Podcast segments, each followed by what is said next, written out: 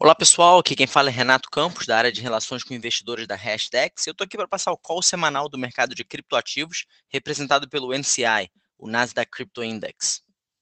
O NCI fechou domingo, dia 9 de outubro, 1,9% acima da semana anterior. A performance neutra do índice foi influenciada principalmente pelo Ether, que subiu 2,4%, enquanto o Bitcoin subiu 1,6%. Logo na segunda-feira, tivemos números abaixo do esperado, vindo aí da atividade manufatureira industrial dos Estados Unidos, e isso pode ter dado fôlego para os mercados, uma vez que os investidores estão buscando sinais de uma economia mais fraca, que colocaria em dúvida aí a política monetária restritiva do Fed. E os mercados tradicionais também subiram, muito puxados por empresas de energia, é, depois que a OPEP anunciou aí cortes na exportação de petróleo. E na terça-feira continuamos uma toada positiva, tanto para o mercado de cripto quanto o mercado de ações, porque dados econômicos negativos vieram dessa vez da abertura de novas vagas de emprego nos Estados Unidos, que caíram para 10,1 milhões no mês de agosto, e o esperado era 10,8 milhões, continuando essa narrativa de que notícia ruim do ponto de vista macro é notícia boa para o mercado cripto. E na quarta-feira, o preço dos ativos digitais se manteve de lado, que tem sido a tendência desde o início de setembro. Toda vez que o Bitcoin chega aí na, no patamar de 20 mil dólares, ele se mantém relativamente estável. Mas ainda assim, à medida que quarta-feira foi evoluindo, tanto o Bitcoin quanto o Ether registraram suas máximas semanais, com 20.420 dólares para o Bitcoin e 1.383 dólares para o Ether, mesmo num dia aí negativo para as bolsas tradicionais. E já na quinta-feira chegou ao fim a maré de mercados positivos aí para cripto. Então, Bitcoin e o Ether registraram aí uma pequena queda em linha mais ou menos com os mercados tradicionais.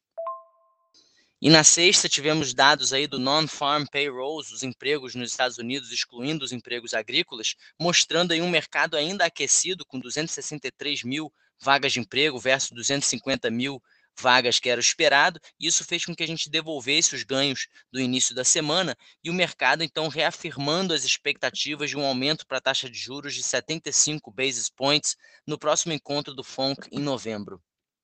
E essa queda registrada na sexta-feira foi seguida então de mais um final de semana onde os preços permaneceram aí de lado, com Bitcoin próximo aí dos 19.500 dólares e o Ether se esforçando ali para se manter acima dos 1.325 dólares. E na quinta-feira teremos dados de inflação americana com o CPI saindo, é, e pouco provável que esse dado tenha alguma surpresa e que possa influenciar o encontro do FONC em novembro, mas se a inflação permanecer abaixo do projetado, que é 8,1% ano contra ano, o mercado cripto deve reagir positivamente. E essa semana também temos o índice de preço ao consumidor na Alemanha, também na quinta-feira, e os mercados têm monitorado esse indicador com bastante atenção nos últimos meses, como uma espécie de um termômetro para a guerra, para o impacto que a guerra na Ucrânia teria na zona do euro. Quanto a notícias interessantes, o Morgan Stanley publicou no dia 7 de outubro um relatório frisando aí o aumento e o crescimento contínuo de produtos de cripto listados é, em bolsa, de acordo com Morgan Stanley, tem mais de 180 fundos ativos listados de cripto é, sendo negociados no mundo todo e metade desses foram lançados desde o início do bear market esse ano. De acordo com o relatório, o lançamento desses ETPs acelerou em 2022, com uma média de oito lançamentos por mês. O banco acredita que o bear market não intimidou gestoras e outras empresas financeiras a lançarem formas de seus clientes se exporem à classe de ativos digitais e prevê que esse tipo de ativo deve continuar crescendo. O Banco Barclays publicou também no dia 4 de outubro um relatório interessante é, mantendo uma recomendação de compra para a empresa Core Scientific, de código CORZ, uma empresa de hospedagem e mineração é, de bitcoins, onde eles mantêm aí um outlook positivo no longo prazo para a viabilidade do Bitcoin. Essa visão positiva do Banco Britânico em relação à Core Scientific é compartilhada pela maioria dos analistas de mercado, é, evidenciado aí pelo preço-alvo da ação da, da Core Scientific, que está em 5,58, comparado com o preço de tela atual de 1 dólar e 30 centavos. Uma expectativa positiva para o preço dessas empresas relacionadas a cripto é um bom sinal que os analistas estão aí bastante otimistas com o mercado cripto como um todo.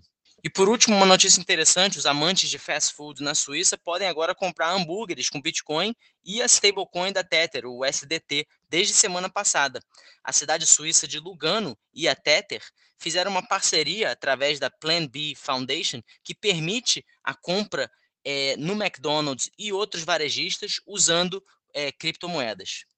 A Plan B Foundation espera então permitir pagamentos em cripto para mais de 2.500 varejistas em Lugano até o final de 2023.